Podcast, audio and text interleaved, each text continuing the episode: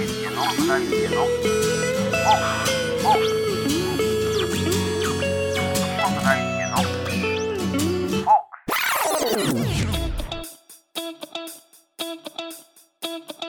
はいどうもよろしくお願いします。文本大輔のフォークス第3回ということで。ねそろそろ一人喋りにも、まあ、ちょっとずつですけども慣れてきたかなと、まあ、そんな気配もありながら。もう3月も終わりまして4月に入っていくわけですがまあ終わりがあれば始まりがあり出会いと別れの季節、まあ、そんな、えー季節ですが今週の、えー月曜日ですね、えー僕がまあ、このラジオ自体がもともとラジオ関西でやってた文本大輔の「フォークスっていう番組を、まあ、そのタイトルをそのまま引き継いで今こうやって喋ってるんですけども、まあ、そのラジオ関西の方で僕その出る方だけじゃなくて裏方としても働いておりまして制作会社でね働いておったんですけども、まあ、その時に初めて担当させてもらった AD として使わせてもらった番組が谷五郎の「心に聞くラジオ」という番組でしてその番組が、え今週の月曜日で無事ファイナルを迎えまして、えー、ココラジとしては11年まあ谷さんはそれ以前からもう30年ぐらい、えーラジカンでやっておるわけなんですけども、まあ、僕からしたら初めて使わせてもらった番組なんで本当にいろいろ思い出深い番組で谷さんともいろいろ思い出があるわけなんですけども、まあ、今日こうやって家で撮ってるんですけども家の、えーまあ、今レイアウトとなってしまってるんですけどもまあいろいろ神棚みたいなとこがあるんですけどそこには谷さんからもらった高田渡のケーズのレコードを置いてあってそれも嬉しかったな。谷さんに「文本君フォーク好きやったやろ」っつって谷さんからレコード。なんやろ何のタイミングか分かんないんですけど谷さんの なんかこう持ってきてくれてオンエア前にくれて「ありがとうございます」っつって。それこそ3年僕番組担当させてもらってまして初めて谷さんから「文本君って呼ばれた時」とかめちゃくちゃ覚えてるんですよね。谷さんも結構恥ずかしがり屋な人なんで、まあ、それこそスタッフとか AD とか特にですけど入れ替わり激しいんでいちいち名前覚えてられへんっていう、まあ、そういう意図かどうかわからへんけども結構、まあ、谷さんも僕のことをその一 AD じゃなくて文本君として認識を文本大輔として認識してくれた日っていうかなんだろうな谷さんが僕の名前を呼んでくれたのがね。ある日当時、まあ、僕がまだおった頃って月火水木でここらじやってたんですよ、まあ、最終的には1曜日でこう1曜日ずつの枠になったんですけども4曜日ワイドでやってて。で入って多分1ヶ月経ってちょっとぐらいかな。その午前から午後に向けてやるわけなんですけども間にちょっと産地下ときめきタイムとか u ワークウィークリーとか ラジカン聞いてる人だったら分かると思うんですけども枠がありまして。その間にお昼ご飯を食べに行くんですねその時にお昼ご飯食べてる時にまあ、僕もこう話に入ろうと頑張るんですけどもその谷さんがある日「文本君はこれどう思う?」みたいな感じで話振ってきてくれた時に「あ文本君って言うてくれた!」っていうめちゃくちゃ嬉しかった日をもう鮮明に覚えてますねでもそっから、まあ、谷さんとは本当いろいろ番組外でもお付き合いすることが多くてですねよく飲みにも連れてってもらいましたしでそれこそ服もめちゃくちゃもらったんですよ谷さんから。谷さんも1 8 0センチ近くあって、まあ、僕も180ぐらいあるんですけどその結構谷さんっておしゃれでああ見えてああ見えてどう見えてるか分からへんけども、まあ、谷さんがおしゃれっていうか谷さんの奥さんのイメルダさんがすごくおしゃれな方で谷さんに服をいろいろ買い与えてるわけなんですけども。でその断捨離するから誰もそのサイズの服を着れへんから文本君服いるのあったら持って帰ってやっていうので谷さんからめちゃくちゃ服をねいただきましてそれがまた一昔前のセンスの服なんですけど、まあ、それが僕からしたらすごくかっこよかったりしてめちゃくちゃ服いっぱい持って帰ってでいまだにステージ衣装として、まあ普段着としてそれを使ったりしてましてまあ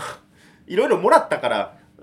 あの好きとかそういうわけではもちろんないんですけどそのなんやろな、まあ、コーナーとかもいろいろ担当させてもらいましたし本当に。あのアシスタントの女性にあのクイズコーナーという体を取ってめちゃくちゃ下ネタ言わしたりとか、まあ、僕の関西のそのアングラな知り合いたちをアホほどゲストにぶち込んだりとかなんか若者言葉を紹介するというこれも体であの変な三文芝居を放送で乗っけたりとか、まあ、ラジカン聞いてくれてる方はああそういうコーナーあったなってもしかしたらあの覚えてる方もいらっしゃるかもしれないんですけども本当に、うん、あとはそうやな便利グッズを紹介するコーナーで本当もうネットから100均からビレ版まで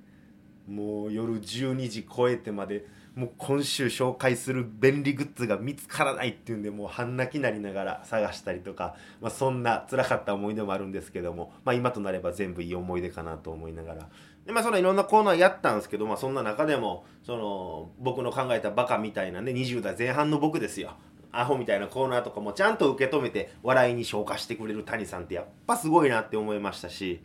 その谷さんのオンエアに向かう姿勢とか本当にいろいろ尊敬して学ぶことが多くていまだにこっちで僕がラジオ番組作る時とかも、まあ、その時の谷さんの姿勢とかが僕の中の一つの指針になってるんで本当に初めて担当させてもらった番組がここらじでよかったなって本当に思ってます。えーまあ言ってもね 終わるわけじゃなくて谷さんは火曜日に移りけいちゃんは土曜日に移りとでこれからもラジカンで喋りますんでねそちらの方もぜひ皆さん楽しんでいただいて僕も変わらずラジコプレミアムでラジカン聞きたいなと思ってますんでうん。まあひとまず谷さんけいちゃんお疲れ様でした。ということで、えー今日も一曲、えー弾き語りやりたいなと思ってます。よろしくお願いします。朝広という歌を。吉原のソープ街は日の出営業中。身を持ち崩した女らが。私もその一人。田舎の母ちゃんミシン工でケミカルシューズを編む。父親は博打打ち借金残して逃げてった。好きになった男はどこかにいた人ばかり。気づいたの私には見えないもんがあると。